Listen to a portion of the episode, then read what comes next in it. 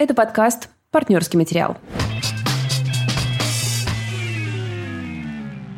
Всем привет, ребята. Привет, друзья. Это э, Валя и Лида.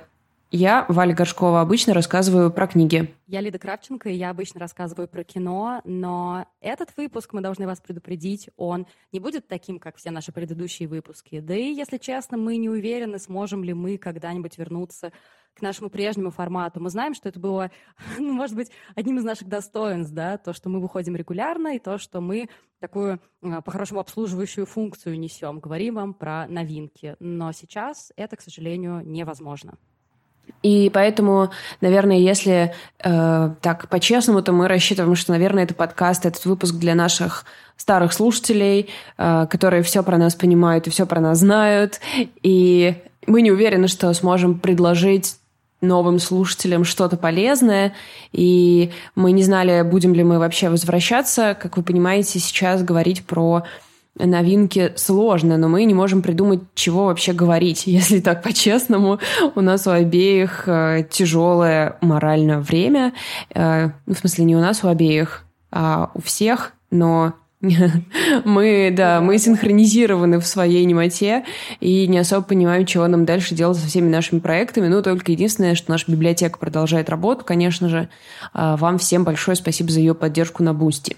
Так что тут, наверное, нужно сделать такую оговорку, что если вы здесь за конкретными целями, да, то есть если вы использовали наш подкаст, это абсолютно нормально, как такой эм, сервисный, э, как такой сервис, да. да, как такую услугу, то если вы от нас отвалитесь, мы вас поймем. Да, да. Это окей, да. И вторая оговорка, то, что действительно мы не очень понимаем, как дальше будет развиваться наш подкаст, но нам ужасно, ужасно приятно видеть запрос. И запрос за последние три недели ну, для нас он был огромный. Для нас он был огромный, нас все время спрашивали. Я сейчас как будто невыдуманная история, которую невозможно Ну, давай, да. Ну, ну, давайте, в общем, с самого начала оговорим, что если вам кажется, что это какая-то морально серая зона записывать подкаст прямо сейчас, поверьте, что мы не нашли для себя никакого ответа, как правильно нам себя вести в этой ситуации. Так что давайте согласимся с тем, что это не, это не до конца продуманы с нашей стороны вообще какие-либо решения. В общем, а, об этом и поговорим. Да, мне кажется, что во многом сейчас... Э, ну, всем понятно, что кино и книги — это в первую очередь развлечение, mm-hmm. да? Развлекаться сейчас, ну, это просто нелепо, и это неуместно, и это первая причина, но мы поговорим о ней немножечко попозже еще, про моральную какую-то сторону, да, но давайте подумаем о технической стороне, о том, насколько легко, mm-hmm. насколько тяжело нам теперь будет доставать этот контент, да, то есть со своей стороны могу сказать, что то, что я вижу с киноиндустрией, с индустрией кинопроката в России, это говорит, ну, если не о смерти, то о какой-то временной коме mm-hmm. кино, потому что я всегда козыряла mm-hmm. тем, что да, там, я не кинокритик, у которого есть доступ к фестивальным фильмам, да, но я, типа, ребят, с вами вообще-то, и я смотрю то кино, которое есть в доступе, чтобы вы потом тоже посмотрели то кино, которое есть в доступе, да. И Netflix нет, мы как бы не можем больше смотреть. Роскомнадзор почему-то отказывается разблокировать трекер.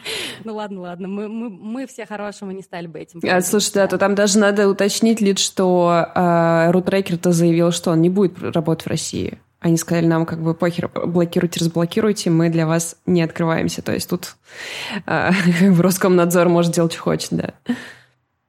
Ну, тем более, да. И недавняя новость о том, что Александра Роднянского, как вы знаете, это продюсер, который сделал просто, ну, невозможно много сделал, в том числе для российского авторского кино, да, то есть благодаря ему мы увидели и Дыуду Балагова, и «Разжимая кулаки» Коваленко, и большую часть фильмов Звягинцева. То есть перечислять можно бесконечно, если не верите мне, просто вбивайте в Google Роднянский и видите, сколько всего э, этот человек сделал, но теперь э, власти говорят о том, что этот человек вне закона, mm-hmm. он должен исчезнуть из культурной повестки.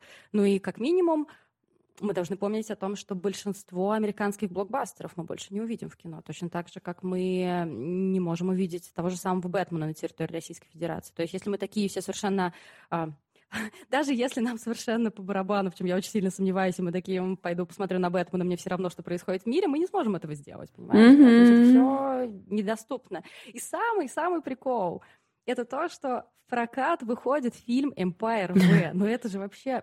Во-первых, это по книге Пелевина, который из, э, показывает Россию, которой уже давно mm-hmm, нету, да. Mm-hmm. Даже не там, мы не берем вот эту фантастическую основу про вампиров, да, ее просто этой России уже давно нет. А, во-вторых, название Ампир mm-hmm. да, тоже как бы такое говорящее. И в-третьих, прикол, что э, одну из главных ролей там играет вообще-то враг России Оксимирон. Mm. И это все, как говорит Екатерина Шульман, Шульман параллели заколебали. Это правда. Просто сил уже нету. Так а этот фильм, он еще только будет в прокате, еще его нет, то есть еще же могут и отменить? Но пока его нет, но я вот читала новости там что-то трех дней в недавности о том, что дебютирует этот фильм все-таки mm-hmm. в российских mm-hmm. кинотеатрах. То есть все-таки обещают. Ну, я так понимаю еще, что, несмотря на то, что, например, существует и работает кинопоиск, а, компании свои права не будут ему продавать, которые ушли, да, и получается, что на нем тоже ты мало чего посмотришь. Мы пока не знаем, но ты же видишь новости, они просто каждый день происходят, и каждый день кто-то отваливается и отваливается и отваливается. В случае там с тем же самым Ампир В, да, от его проката, например, Sony Pictures отказались. То есть ага. в российских кинотеатрах он выйдет, но вот Sony Pictures так позицию свою выделил. Мы не знаем просто технических деталей, насколько права закуплены, да, там еще что-то. Угу. Но готовиться к тому, что фильмов станет сильно меньше, и, ну, в том числе, разумеется, американских, которые все-таки составляют подавляющее число mm-hmm. в целом продукта, оно американское, к этому мы должны готовиться. И ты знаешь, вот у меня ощущение, что сейчас как будто единственное кино, которое и технически возможно будет посмотреть, да, и нравственно, это документальное. И я ожидаю, я не из тех людей, да, которые, знаешь, а, импортозамещение, мы сейчас ну, да. сами классно сделаем.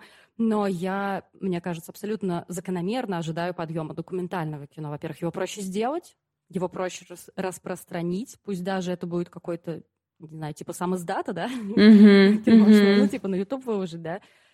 Ну и ко всему прочему смотреть на реальность, как будто бы это... На это больше запрос, что ли?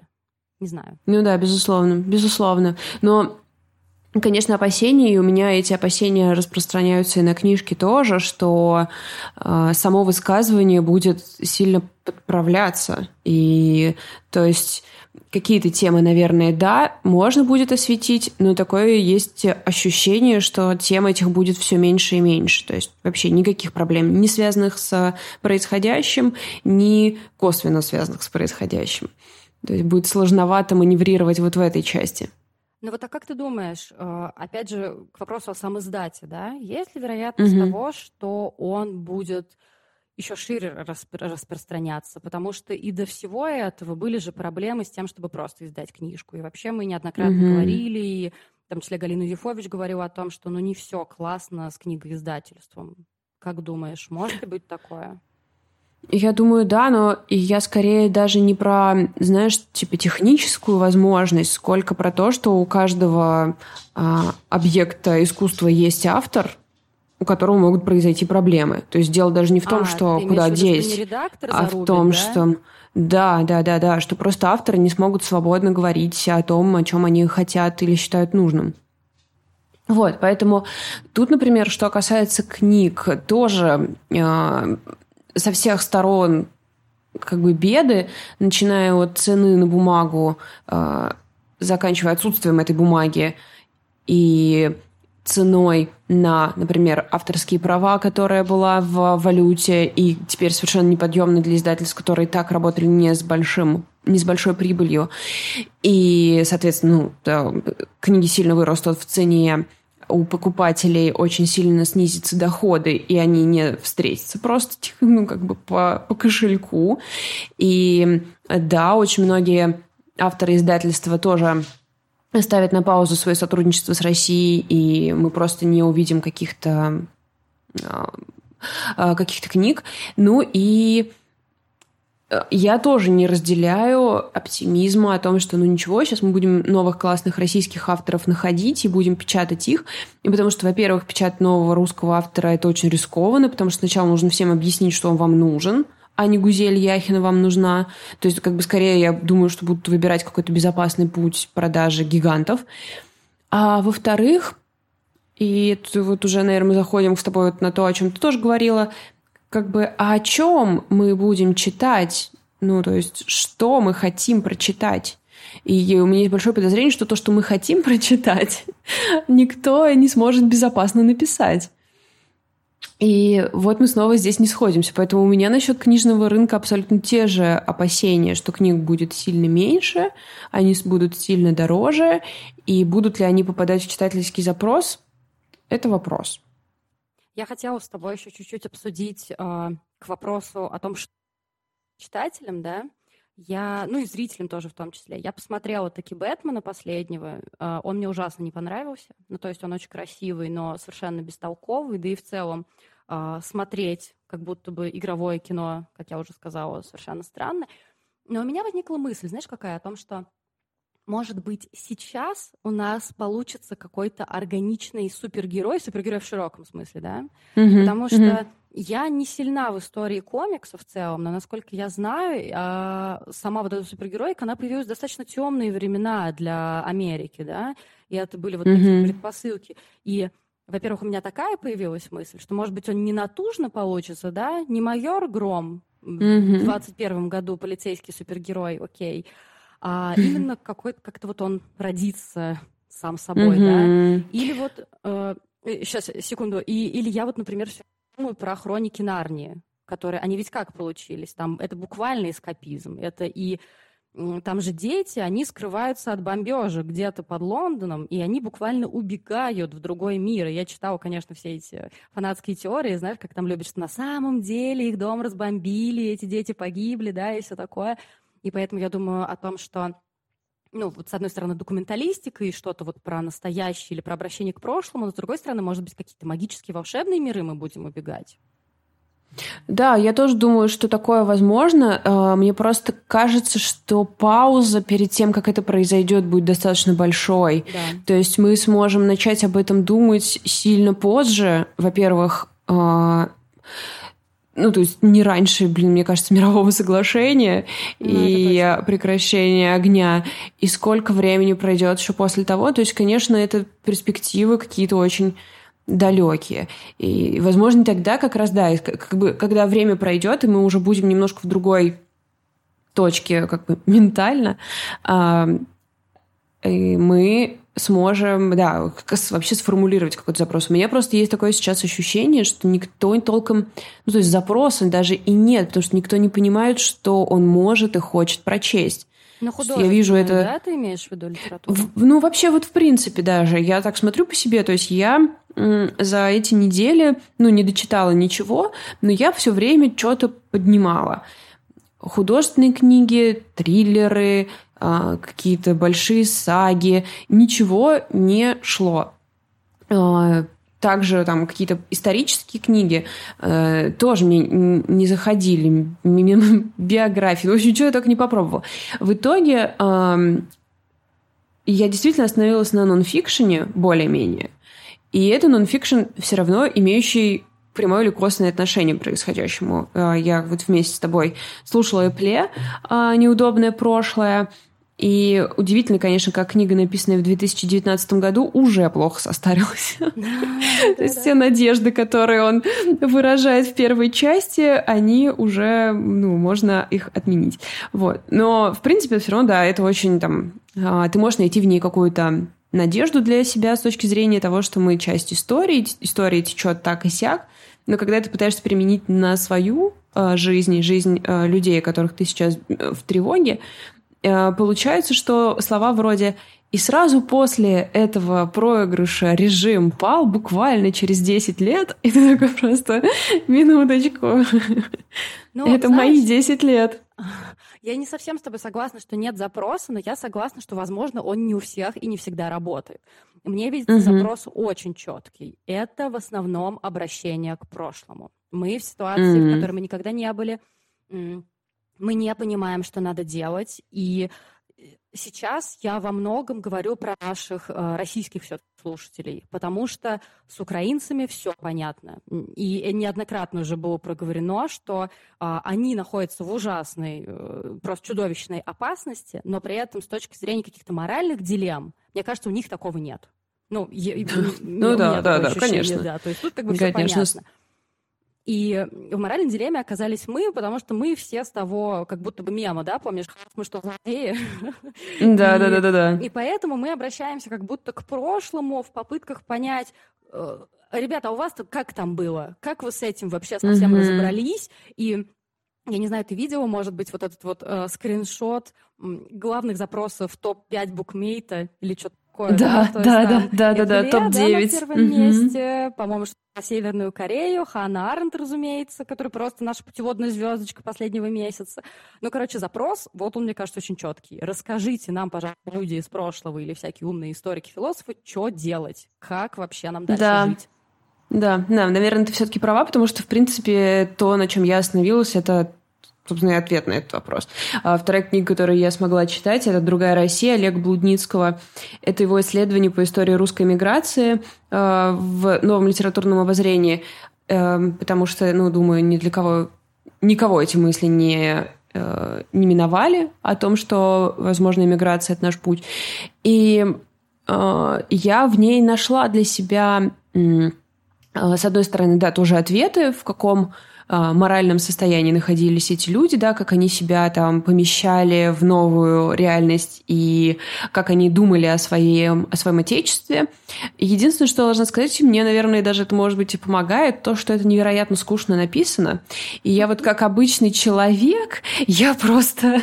Ну, я как будто бы даже... Э, благодарна сейчас, что это такая скучная монография, потому что вроде как и не должна я тут сильно сидеть веселиться. Но, боже мой, почему нельзя написать Иван Иванов, а надо писать И.В. Иванов а. пришел к Е.Р.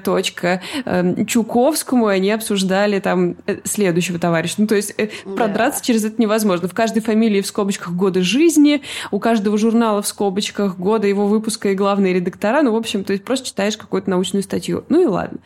И... Ну, у нас есть тепле, в конце концов, да, который написан да, максимально да. легко и приветливо, да, насколько это возможно. Это правда, это правда.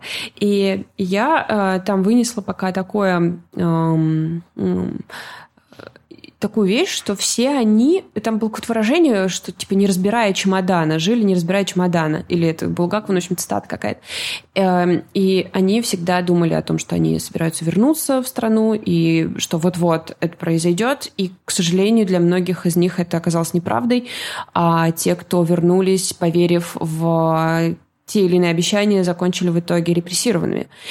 И, конечно, э, я просто думаю о том, что да, мы ищем ответа в прошлом, но, к сожалению, ни один из этих ответов нам не понравится.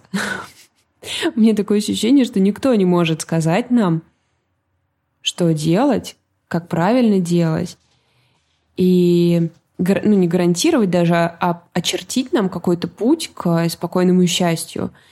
И это Соответственно, получается, что как бы если мы получаем из прошлого такие ответы, да, то это не утешение. То есть больше, вот то, о чем мы с тобой всегда да, говорили, что нас утешают эти книги и фильмы. Этот там фильм вызовет у вас какие-то там теплоту или что-то такое. И с книгами то же самое, то все, как будто бы эта функция у искусства закончена. Ну, то есть для какого-то человека, для которого, да, сейчас, который в поисках ответов. Если а, э, кто-то способен на спокойный эскапизм, это как бы тогда это не к вам относится. Да, вот. Но вот у меня такое ощущение, конечно. что...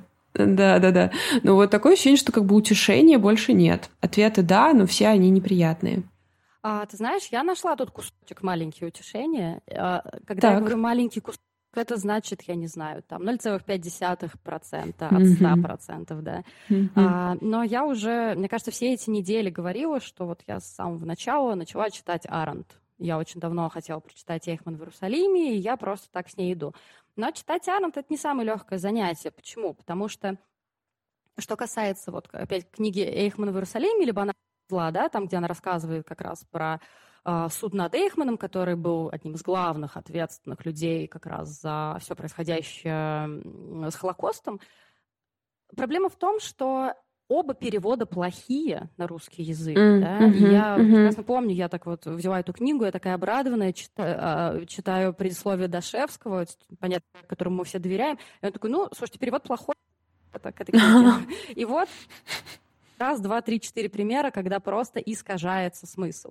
И поэтому mm. я продираюсь на английском. У меня английский не самый хороший, и у Ханы Аренд английский был не самый хороший. Вот в чем проблема. Поэтому я как-то пытаюсь, знаешь, добрать какими-то лекциями о ней. Э, может быть, не знаю, стоит приложить к описанию к этому выпуску. Я нашла, например, одну лекцию. Она мне показалась очень короткой, хотя она почти два часа, и она очень такая очень внятная. И вообще много всего про это изучаю. И Одна была там мысль, да, вина – это то, что я чувствую бесконечно. Ну, не будем, да, много про это, у нас у всех это есть, мы чувствуем вину. И она очень хорошо сказала про коллективную вину, о том, что когда виноваты все, не виноват никто. И как бы это очень помогает размывать ответственность, когда эти ответственные есть. И мне эта мысль понравилась. И я не то, чтобы сразу такая, а, все, легкотня, пойду гулять, жизнь uh-huh, хороша. Uh-huh. Я просто эту мысль как-то рядом с сердцем положила, периодически на нее посматриваю и думаю о том, что да, в этом, в этом есть что-то, в чем я могу найти хоть какой-то, хоть секундный покой. А, а разве, ну, то есть, я не знаю, я этот, вот эту мысль тоже э, знакома с ней, но я ее в чьем-то, в чьей-то адаптации слушала в какой-то из тоже mm-hmm. последних э, лекций. И там было продолжение, что вроде, да, вины нет, но есть ответственность, и ответственность коллективной может быть, и она может быть политической, то есть даже если ты не там что-то делал, типа как гражданин, несешь ответственность. Вот. Но, к сожалению, эта мысль не продолжилась в том пересказе, типа, а что делать? ну, то есть, Нет, типа... слушай, безусловно, я согласна, что это вообще не снимает ответственность. Это вопрос, мне кажется, про уровень уровне. То есть ты должен mm. осознавать, почему произошло то, что произошло. Ты должен осознавать, что ты сделал и чего ты не сделал. Мы с тобой тоже много в личных беседах про это mm-hmm. говорили, о том, что все, что мы сейчас должны делать, мы должны переваривать то, что происходит. Мы должны про ну, это да. думать. Но вот именно эта история в том, что все-таки mm-hmm. вина mm-hmm. основная, она не на тебе, mm-hmm. да? Mm-hmm. В этом, в этом да. что-то есть. Я пока думаю про это еще. Ну да, я понимаю, о чем ты говоришь, что ты как будто бы немного э, можешь дышать и э, как бы кислорода в мозг о том, Чуть-чуть, чтобы да. подумать э, да, подумать на два шага вперед, помимо вот того, чтобы без конца грызть себя, да. Да. Это, конечно, должно... Ну, то есть, да, и все, все, что утешает, оно скорее не столько утешает, сколько разрешает да. а, немного а, шире, да, начать как-то там думать, кроме того, чтобы думать в одну точку очень больную. Да. И когда э, я вот читаю у Эпле э, его истории о... То есть он же там говорит о том, что нам опыт Германии, возможно, не релевантен, хотя нам все время хочется к нему обращаться, что нам, возможно, более подходит опыт Аргентины, да. Испании, что кое-какие интересные идеи были в Японии по тому, как обществу преодолеть большую травму. Э, и он эм, рассказывая про все про это, он показывает то, какие крошечные дела э, двигали всю эту огромную машину истории. И вся первая часть книги у него посвящена тому, как а, в, в нулевые десятые в России работали с памятью. И ты знаешь, не знаю, было ли у тебя это странное ощущение, что он иногда рассказывает про какую-то речь, про какое-то мероприятие, которое проходило. И я думаю, блин, я же помню это. Я помню эту речь, я помню, что мы смеялись над ней в Твиттере, например, ну что-нибудь такое. Прям отлично это помню. А оказывается, это все были какие-то крутые исторические повороты. Но я этого вообще не прочувствовала. А, а теперь вот читаю про них в книжке, и оказалось, что они стали ступеньками на пути к там, каким-то другим выводам, которых я от этого не ждала. И просто про вот опыт Германии, да, то, что, ну, я тоже, конечно, чувствую, что не бьется как будто до конца, но я, опять же, тоже все, весь этот месяц э, везде говорил, ребят, поэзия. То есть я как будто заново начала ее читать, и у меня есть просто я как, это, как гимназистка какая-то. У меня есть томик Брехта, который я просто mm-hmm. читаю постоянно. И не то, чтобы он, опять же, как-то утешает, но он как будто как-то такой, ну, иди сюда, мы тут вместе mm-hmm. все. Так что... Мне, кстати, кажется, что в этом есть э, э, понятные, ну, то есть мне тоже очень помогает поэзия, особенно вот эта иммигрантская поэзия, почему-то мне как-то с ней очень э, все синхронизируется. И хотя, конечно, блин, очень, очень жаль видеть наивность в них. То есть сейчас с нашей уже историей, когда мы можем оглянуться назад. Вот, но а, да, мне тоже помогает, и мне кажется, что, знаешь, может быть, дело в том, что там есть как бы э, экстра экстра слой, который в виде формы, в виде языка, что ты не сразу... Может быть, вот это то, о чем я говорила, про то, что очень скучно написанный про иммиграцию, да, роман, не роман, а исследование. И здесь то же самое. То есть ты не сразу попадаешь в главную мысль, но ты еще тут разбираешь какой-то конструктор. И как будто бы вот это тебя нагружает, мозг занят какими-то делами. Он не просто э, сидит, а вот у него какая-то суета, и из-за этого э, происходит какое-то небольшое отстранение или успокоение на несколько минут, часов. Не только, конечно, суета, не только мозговую деятельность приносит поэзия, мне она приносит некоторые строчки совершенно неутешительные, которые врезаются просто мне в память, как, например, я все это время хожу всем и говорю, жаль только жить в эту пору прекрасную, уж не придется ни мне, ни тебе. И просто мне все уже таки надоело. Mm-hmm. А я не могу, я все время, я все время про нее думаю, и не знаю, она, она как будто все время со мной. Если mm-hmm. вам нравится какой-то такой формат нашей беседы, да, если вы готовы с нами остаться в период этой неопределенности, это, конечно, нас очень радует. Нас всегда грела поддержка наших слушателей в любом каком-то виде, начиная от комментария, заканчивая донатом. И если вы хотите с нами это все дело обсуждать, приходите, у нас все, все то же самое. Приходите в Инстаграм. Да. Вы, вы знаете, что надо делать, чтобы он работал. Mm-hmm. Пишите комментарии, как вообще, как вы вообще? Расскажите нам, как вы. Это для нас важно. Нам важно знать, что если вы с нами, в каком вы вообще состоянии.